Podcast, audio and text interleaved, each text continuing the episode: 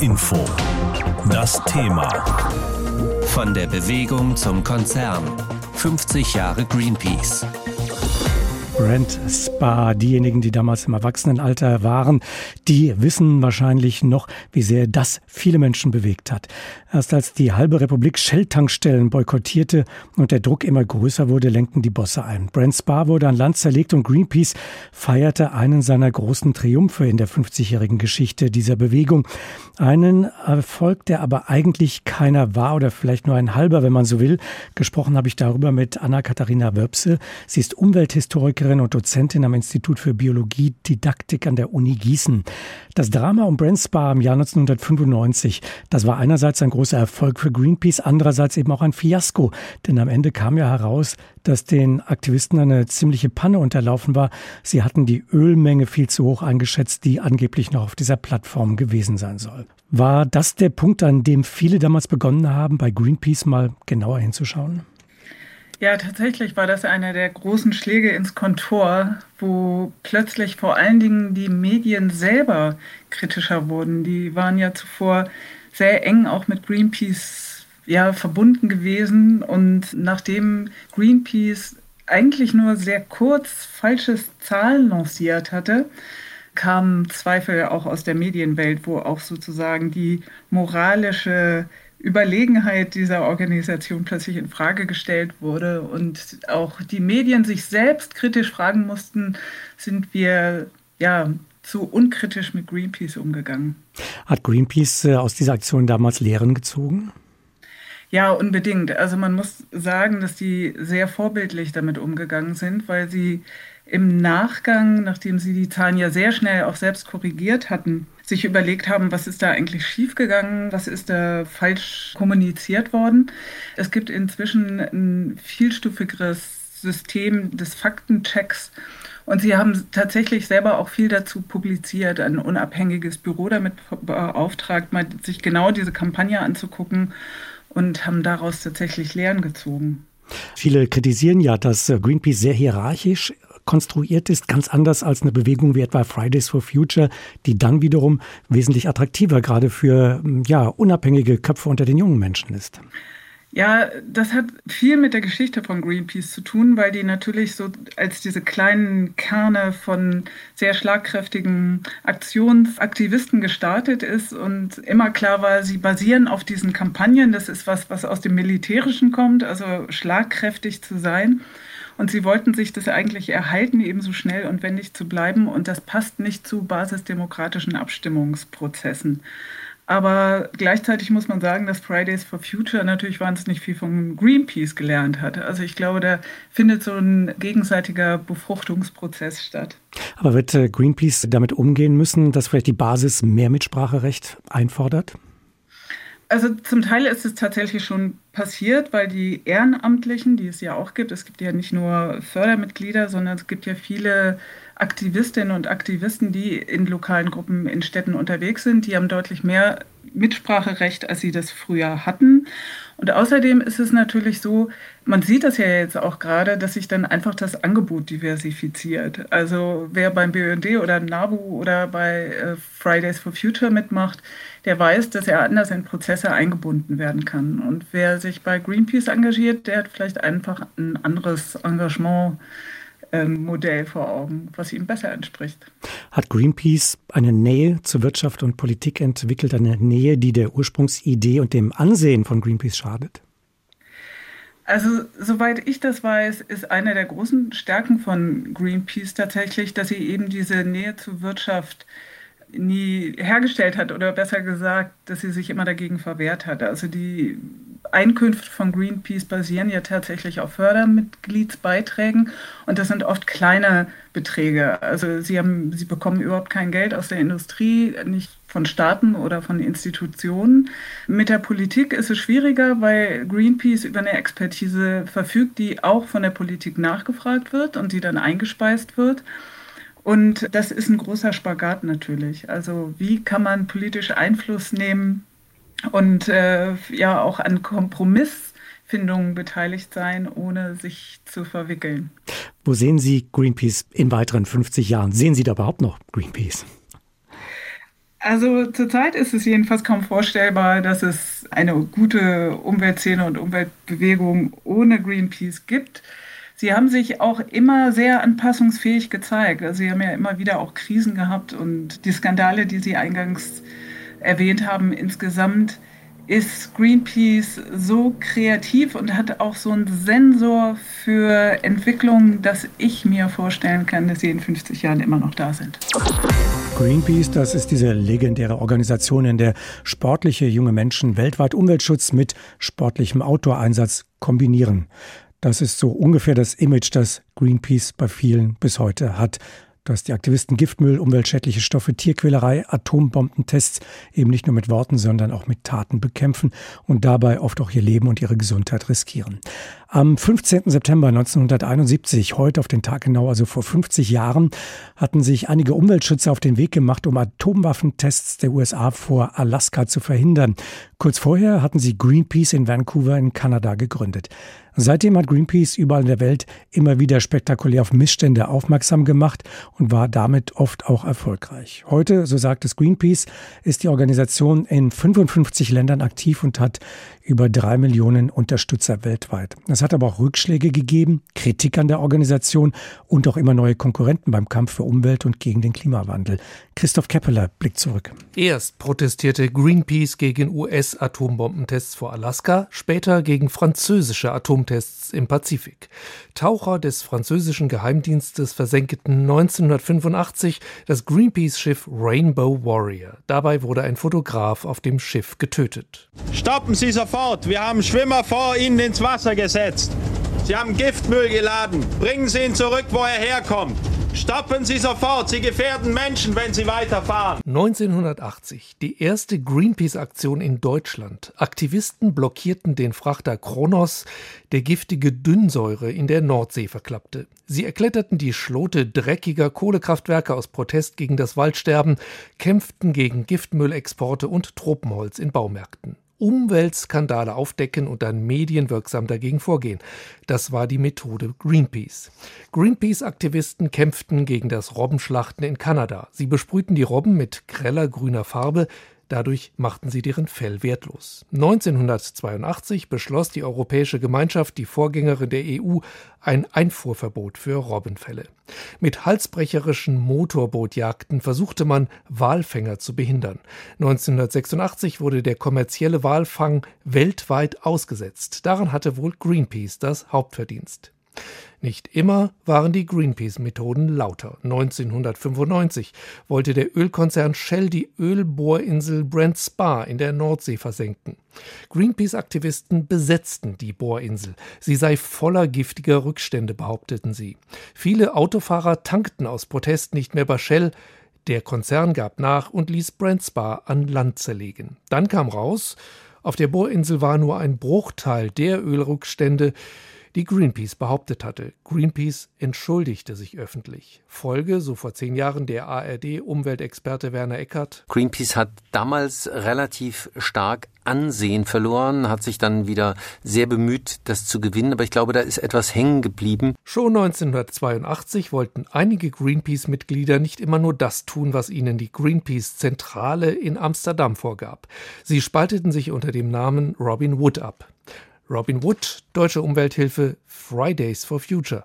Greenpeace hat mittlerweile viele Konkurrenten. Aktuell drohen Greenpeace und Umwelthilfe zusammen VW, Daimler, BMW und dem Ölkonzern Wintershall Dea mit Klage, wenn diese nicht mehr für Klimaschutz tun. Klagen vor Gericht, die sind wohl weniger riskant als die letzte gründlich daneben gegangene Greenpeace-Aktion vor drei Monaten.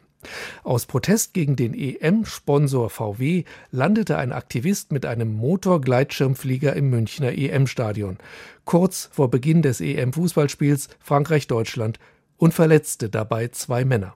Der Supergau für das Greenpeace-Image. CDU und FDP-Politiker forderten, den Gemeinnützigkeitsstatus von Greenpeace zu prüfen. Für viele ist das äh, wie ein Duell zwischen David und Goliath, gut gegen böse. Greenpeace hat viele Kämpfe für die Umwelt ausgefochten in den vergangenen 50 Jahren. Ein Markenzeichen dabei von Anfang an spektakuläre Aktionen mit dem Schlauchboot gegen Walfangflotten, waghalsige Kletteraktionen an Fabrikschloten in aller Welt. aber eben auch die missglückte Gleitschirmfliegereinlage im Münchner Olympiastadion während der Fußball-EM. HR Info. Das Thema. Von der Bewegung zum Konzern. 50 Jahre Greenpeace. Martin Kaiser ist Geschäftsführer von Greenpeace Deutschland und ihn habe ich gefragt, weshalb setzen Sie denn äh, mit Blick auf diese EM-Einlage auch 50 Jahre nach der Greenpeace-Gründung immer noch auf solche Stunt-Einlagen? Sind Sie das äh, Ihrem Image schuldig oder glauben Sie das dem Image schuldig zu sein? Das war natürlich überhaupt nicht so beabsichtigt und äh, wir haben uns sofort bei den Betroffenen entschuldigt. Wir werden das auch nicht mehr machen, dass wir über große Menschenmengen fliegen.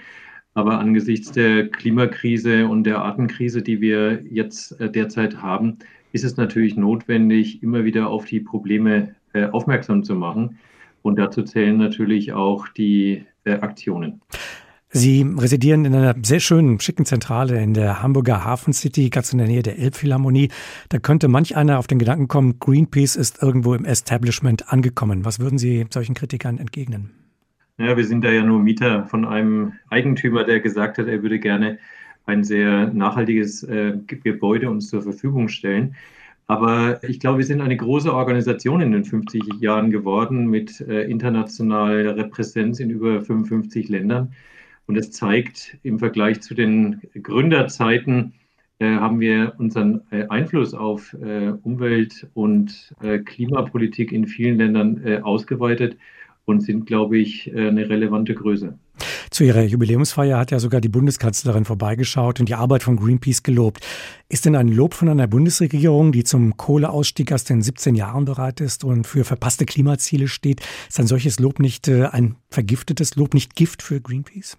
Wir haben uns sehr gefreut, dass die Kanzlerin die Festrede gehalten hat, wohl wissend, dass es ja diejenige ist, bei der wir mit über 100 Protesten vor dem Kanzleramt gegen ihre Klimapolitik und gegen ihre Umweltpolitik äh, auch protestiert haben. Insofern äh, zeigt es, äh, Greenpeace erkennt natürlich eine plurale und demokratische Gesellschaft äh, an und umgekehrt. Äh, die Bundeskanzlerin Merkel erkennt an, was für eine wichtige Rolle auch eine Umweltorganisation, die immer wieder unbequem auch für sie selber ist, doch in gesellschaftlichen Debatten spielt, gerade in Zeiten, wo wir die Klimakrise ja hautnah miterleben. Es gibt äh, mittlerweile andere Organisationen, die sich stark einsetzen für Umwelt, für Klima, beispielsweise Fridays for Future. Das wird geradezu basisdemokratisch organisiert, wenn man das vergleicht mit Greenpeace. Ihre vielen hunderttausend Förderer haben ja kein Stimmrecht. Ein sehr kleiner Kreis von Menschen entscheidet, was bei Ihnen, bei Greenpeace Deutschland läuft. Haben Sie Angst vor der Basis? Überhaupt nicht. Können sich gar nicht vorstellen, wie viele Diskussionen bei uns äh, auch zwischen den Hauptamtlichen, den Ehrenamtlichen, den Aktivistinnen geführt werden wir haben in den letzten Jahren sehr viel dahingehend verändert, dass wir agiler werden mit flachen Hierarchien, sind digitaler geworden, weil natürlich auch die Gesellschaft sich verändert und wir weiterhin relevant bleiben wollen. Schauen wir in die Zukunft, äh, was Greenpeace erreichen will auf diesem Planeten. Greenpeace will, dass wir wegkommen von fossilen Brennstoffen wie Öl oder Gas. Ähm, für Batterien von E-Autos, für Akkus der so beliebten E-Bikes braucht man unter anderem Lithium und Kobalt. Viele zweifeln ja an, dass die Ökobilanz der Elektroantriebe wirklich so gut ist, wie es auf den ersten Blick zu sein scheint. Wie gefährlich ist es, dass man für das Erreichen eines Klimaziels einen neuen Umweltschaden an einer anderen Stelle anrichtet? Haben Sie das im Blick? Ich glaube, allen ist mittlerweile klar geworden, dass unser Lebensstil, der auf einen wahnsinnigen Verbrauch von Ressourcen und Energie fußt, nicht mehr äh, zukunftsfähig ist. Wir dürfen nicht derzeitigen Autobestand eins zu eins mit Elektroautos ersetzen, sondern wir müssen eine klare Technologieentscheidung für Elektromobilität setzen, aber auch sagen, wo können wir den Einsatz von Autos durch E-Bikes, durch äh, öffentlichen Nah- und Fernverkehr ersetzen ich glaube nur, äh, diejenigen, die momentan jetzt auch in der politischen Debatte äh, immer wieder Argumente heranführen, warum es keine Technologieentscheidung geben soll, sind genau diejenigen, die möglichst lang noch mit den SUVs mit Benzin und Diesel rumfahren wollen und die auch produzieren wollen. Lassen Sie uns noch darauf schauen, wo Sie sich als Greenpeace in der Zukunft sehen. Es gibt mittlerweile viele Organisationen, wir haben es ja vorhin auch schon mal kurz angesprochen, die sich im Umweltschutz und im Klimaschutz engagieren. Ähm, viele sagen, da wirken einige agiler, aggressiver zum Teil auch als Greenpeace. Hm, wie wollen Sie es da schaffen, sich zu behaupten? Wo sehen Sie Ihren Markt, wenn man es so nennen darf? Ja, unsere klare Grenze sind äh, friedliche, gewaltfreie Proteste, die äh, keinen Schaden an Mensch und äh, Gegenständen anrichten. Und das wird auch so bleiben. Und wo sehen Sie sich im Konzert der Umweltorganisationen insgesamt? Ist das ein konkurrierendes Verhältnis oder kann man sich gegenseitig stützen? Gerade in den letzten Jahren äh, sind wir sehr viel äh, auch in Diskussionen gewesen mit den anderen Organisationen, weil uns alle das Gefühl umtreibt, nur wenn wir gemeinsam in äh, die gleiche Richtung ziehen, können wir äh, die Debatten äh, auch gewinnen. Und äh, da bin ich sehr froh, dass wir sehr stark und sehr partnerschaftlich da mit den anderen Organisationen zusammenarbeiten. Und es gibt ja derart viel zu tun an vielen Ecken und Enden, dass wir da gar nicht uns Konkurrenz machen. Am 15. September 1971, also genau heute vor 50 Jahren, war eine kleine Gruppe von Aktivisten von Vancouver in Kanada aus in See gestochen auf einem umgebauten Fischkutter. Ihr Ziel damals die Inselgruppe der Aleuten vor der Küste Alaskas. Ihr Plan, sie wollten einen Atomtest der Vereinigten Staaten verhindern. Heute ist aus dieser kleinen Gruppe eben Greenpeace geworden, eine der größten Umweltorganisationen der Welt, vertreten in 55 Staaten mit mehr als drei Millionen Unterstützern. In den Medien wird immer viel über die waghalsigen Aktionen berichtet, doch die Basisarbeit die findet auch und vor allem im Kleinen statt. Unsere Reporterin Nina Michalk hat Greenpeace-Mitglieder in Frankfurt getroffen. Es ist Sonntag. Während die jungen Greenpeace-Mitglieder nach München zur Demo vor der Automobilausstellung IAA gefahren sind, haben sich eine Handvoll ältere Aktivisten vor der FAA, der Frankfurter Automobilausstellung, positioniert. Die wenigsten Besucher interessieren sich dafür, aber egal. Hauptsache Flagge zeigen, das ist Basisarbeit, sagt Edwin Sauer, der unter anderem für das Thema Mobilität verantwortlich ist. Wir können 60, 65-Jährige nicht mehr überzeugen, von ihrem Auto groß Abstand zu nehmen. Wir sprechen 20-Jährige an, die haben andere Interessen. Die möchten nicht unbedingt den Führerschein haben. Wenn die die Vielfalt der Verkehrsmöglichkeiten der Stadt haben, dann möchten sie vielleicht das neueste iPhone, aber nicht unbedingt einen Kleinwagen vor der Tür. Die Themenvielfalt der Ortsgruppe ist groß. Klar, Umweltschutz betrifft fast alles, deshalb gibt es Ansprechpartner für verschiedene Bereiche. Klima, Energie, Wald, Landwirtschaft, Pestizide.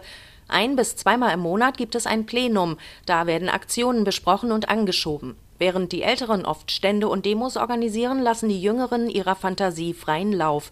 Beispiel Erderwärmung. Die sind hingegangen haben Aktionen gemacht innerhalb der S-Bahn, indem sie halt verkleidet als Eisbär in der S-Bahn äh, reingegangen sind und haben dann äh, an diesen Haltegriffen hier Forderungen angebracht. Dann haben sie ein Eisberg gebaut auf der Konstablerwache. Es sind viele Dinge, die auch wesentlich stärker Jugendliche motivieren, etwas zu machen. Über Nachwuchs kann sich Greenpeace Frankfurt nicht beklagen. Die Umweltkatastrophen weltweit motivierten immer mehr Menschen Menschen jeden Alters, sagen die Aktivisten, die wie Sauer auch motiviert bleiben. Wenn wir uns einer Kampagne annehmen und für ein Umweltthema kämpfen, gibt es eine eiserne Regel. Wir arbeiten so lange an diesem Thema, bis es abgestellt wird. Und wenn es 50 Jahre dauert, jedes der derzeit 60 Mitglieder der Ortsgruppe wird nach seinen Talenten eingesetzt und eingearbeitet, erklärt Andreas Strohhecker, der auch schon 15 Jahre dabei ist. Wenn jemand mal reingehen will, dann wird er meistens nicht sofort in eine große Aktion geworfen, sondern erstmal in kleinere Aktionen, damit er ein bisschen Kontakt kriegt, auch zum Bürger. Man muss halt immer gucken, dass man so ein bisschen Feeling hat, dass man nicht den anderen so irgendwie Lehrmeistern praktisch entgegentritt, sondern einfach versucht, auch mal seine Probleme mal zu hören und empathisch zu sein. Da ist natürlich ein bisschen Fingerspitzengefühl gefragt. Mit den Menschen auf der Straße sprechen, Umweltthemen diskutieren, Demos organisieren. Das ist die Basisarbeit. Für waghalsige Aktionen ist die Zentrale in Hamburg zuständig. Dort werden Mitglieder auch professionell ausgebildet. Dass die letzte Aktion mit einem Gleitflieger im Münchner Fußballstadion schiefging, ist für Greenpeace-Mitglied Johannes Reinhardt kein großes Thema. Also ich habe das auch nur über die Medien verfolgt, aber äh, nach meinem Kenntnisstand war das also ein Unfall. Aber das wird also auch in Zukunft nicht mehr vorkommen, weil Greenpeace ja auch A sich entschuldigt hat und B auch beschlossen hat, dass nicht mehr über Menschen geflogen wird. Was die Ortsgruppe an Aktionen umsetzt, mit welchen Gruppen sie sich vernetzt, ist ihr überlassen. Nur eines gilt für alle. Tritt jemand als Greenpeace-Aktivist auf, muss er nach den allgemeinen Werten handeln. Und zwar ethisch, überparteilich, unabhängig und definitiv gewaltfrei. 50 Jahre. Heute ist das eigentliche Gründungsdatum von Greenpeace, aber schon Ende August hatte im Ozeaneum in Stralsund ein Festakt mit Kanzlerin Angela Merkel stattgefunden. Und da hat die Kanzlerin gesagt, Greenpeace konnte in den letzten 50 Jahren Erhebliches bewegen. Das wollen wir uns heute zur Feier des Tages etwas genauer anschauen. Was genau hat eine der größten Umweltschutzorganisationen der Welt in der Bundespolitik der letzten Jahre bewegt und wie? Anna Görner hat sich das angeschaut. Bei runden Geburtstagen gratulieren manchmal Menschen, von denen man es nicht erwartet hat. Greenpeace konnte in den letzten 50 Jahren Erhebliches bewegen. Ihnen und Ihren Mitstreiterinnen und Mitstreitern gratuliere ich herzlich zu 50 Jahren Greenpeace und Sie werden auch weiter gebraucht. Herzlichen Dank. Sagte Bundeskanzlerin Merkel Ende August beim Festakt von Greenpeace in Stralsund. Die Kanzlerin lobt eine Umweltschutzorganisation, die ihr in Sachen Klima- und Umweltschutz immer wieder Druck gemacht hat. Vor 40 Jahren wäre das noch undenkbar gewesen für Greenpeace. Beispielsweise als im Oktober 1980 eine bunte Truppe Hippies und Umweltschützer verhinderte, dass giftige Dünnsäure in der Nordsee landete. Waghalsige Aktionen, eindringliche Bilder, mit denen man Schlagzeilen macht. Das sind auch heute noch die Markenzeichen der Umweltschutzorganisation, sagt Umwelthistoriker Frank Ükötter. Dieses Konzept, Sichtbarkeit herzustellen, Betroffenheit herzustellen, auch Kampagnen zu inszenieren, bei denen man tatsächlich mitfiebern kann, das funktioniert nur deshalb, weil es andere Verbände gibt, äh, auch Parteien gibt, die das aufgreifen und weiterarbeiten. Einfluss kann Greenpeace heute etwa dadurch ausüben, dass Expertinnen und Experten der Organisation in Gesetzgebungsverfahren angehört werden. Auch bei der sogenannten Kohlekommission saß Greenpeace mit am Tisch. Bettina Hoffmann, Sprecherin für Umweltpolitik der Fraktion Die Grünen im Bundestag. Ich persönlich schätze den Austausch mit den Umweltverbänden sehr, weil sie sich ja ganz ohne persönlichen Eigennutzen engagieren, im Gegensatz zu vielen anderen Interessenverbänden, Wirtschaftsverbänden und anderen. Und natürlich machen die auch Druck und das ist ja auch richtig so. Druck ausüben sieht bei Greenpeace heute anders aus als noch vor 40 Jahren. Sieben Politikexperten und Expertinnen halten im Berliner Büro den Kontakt zur Bundesregierung und dem Parlament. Die Organisation veröffentlicht wissenschaftliche Studien und versucht so Einfluss auf die Politik zu nehmen. Dabei spielt das Thema Klimaschutz eine immer bedeutendere Rolle, sagt Christina Deckwirth vom Verein Lobby Control. Das Thema Klimaschutz ist ja eines der wichtigsten Themen gerade für die Menschen. Auch im Wahlkampf ist das ein Riesenthema. Und da werden auch in Umfragen Umweltverbände als sehr glaubwürdige Akteure benannt. Und das ist natürlich ein Riesenkapital, was die haben. Und dieses Kapital der Glaubwürdigkeit das haben natürlich die Autokonzerne viel weniger. Dieses Kapital versucht Greenpeace einzusetzen, um die öffentliche Meinung und damit auch die Politik zu beeinflussen. Das Kapital nutzt Greenpeace aber auch, um Spendengelder einzuwerben. Laut eigenen Angaben hat die Umweltschutzorganisation allein in Deutschland mehr als 600.000 Förderinnen und Förderer. Um in Zukunft relevant zu bleiben, braucht es neben Geld aber vor allem gute Netzwerkarbeit. Greenpeace ist vor allem deshalb erfolgreich, weil sie nicht die einzigen sind, weil es da eben auch andere Umweltverbände gibt, die mehr auf Lösungen setzen, mehr auch auf ehrenamtliche Aktive setzen. Aber sie brauchen eben tatsächlich die große Mehrheit. Das ist immer das, was Greenpeace geschafft hat, Menschen anzusprechen, die nicht sozusagen von Haus aus umweltbewegt sind und diese Leute mitzureißen. Mit Fridays for Future wächst gerade eine neue Generation an Umweltschützerinnen und Umweltschützern heran. Eine Bewegung, die ihre Anhänger vor allem über soziale Medien mobilisiert, sie auf die Straßen bringt und Druck auf die Politik erzeugt. Für Greenpeace wird es wichtig sein, den Anschluss nicht zu verlieren und auch hier Netzwerke zu knüpfen, um die Bedeutung zu behalten, die die Umweltschutzorganisation heute in der Politik hat. HR Info. Das Thema. Wer es hört, hat mehr zu sagen.